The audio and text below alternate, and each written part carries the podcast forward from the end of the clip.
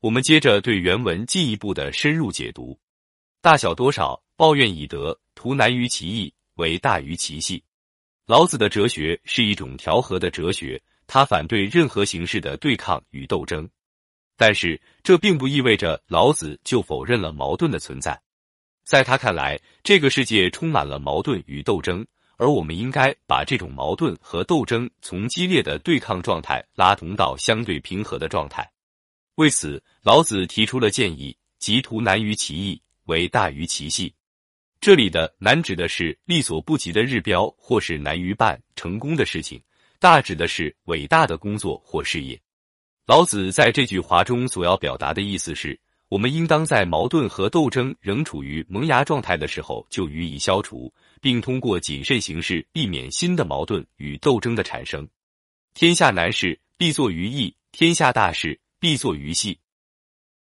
是以圣人终不为大。故能成其大。夫轻诺必寡信，多易必多难。这里的诺意为夸夸其谈、吹牛皮、说大活；寡信是说真实可信的成分很少，很难兑现。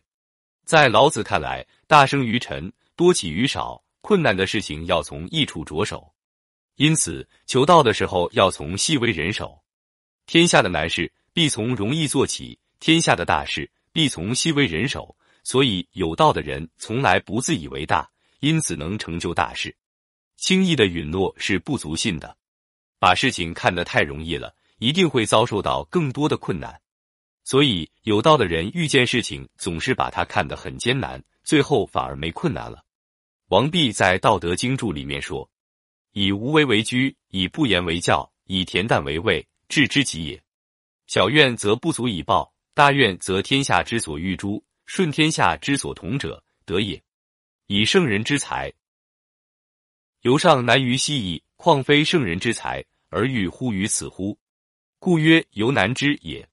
翻译一下，大概意思是说，处于无内的境界，施行无言的教诲，满足于恬淡的滋味，这就是治理协调的极致了。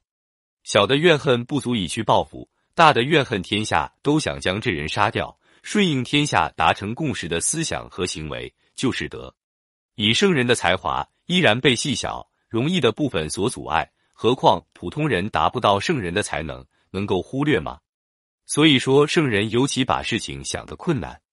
苏辙则在《老子解》中写道：“圣人为无为，故无所不为；是无事，故无所不是；为无畏，故无所不畏。其余大小多少，亦以道喻之而已。